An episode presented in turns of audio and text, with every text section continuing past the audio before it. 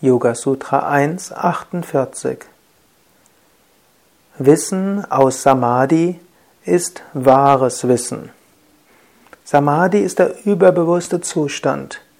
In dem überbewussten Zustand erfährst du deine wahre Natur. Du erfährst dein wahres Sein. Du erfährst, dass du Bewusstsein bist, dass du Satchit Ananda bist, Sein, Wissen und Glückseligkeit. Du erfährst, dass hinter dem ganzen Universum die eine göttliche Wirklichkeit ist.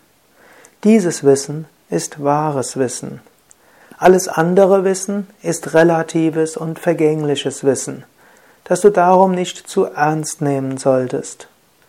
Vielleicht bist du als Wissenschaftler tätig und studierst eine Menge. Vielleicht hast du praktisches Wissen in deinem Arbeitsgebiet. Auch wenn du als Mutter oder Vater bist dann hast du sicher schon viel Wissen dir angeeignet, wie du dein Kind am besten erziehst. Und vermutlich jeder der Zuhörer hat eine ganze Menge Wissen über Gesundheit und was du machen kannst für den Körper. All das ist relatives Wissen.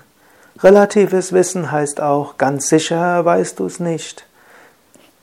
Das relative Wissen ist immer beschränkt. Das relative Wissen hat einen beschränkten Einsatz.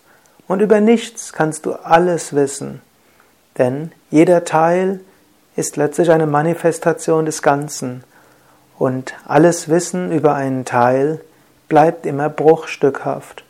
Daher sei gleichmütig gegenüber relativem Wissen und erkenne, dass auch wenn du etwas weißt oder zu wissen glaubst, ein anderer vielleicht etwas anderes weiß oder es anders zu wissen glaubt.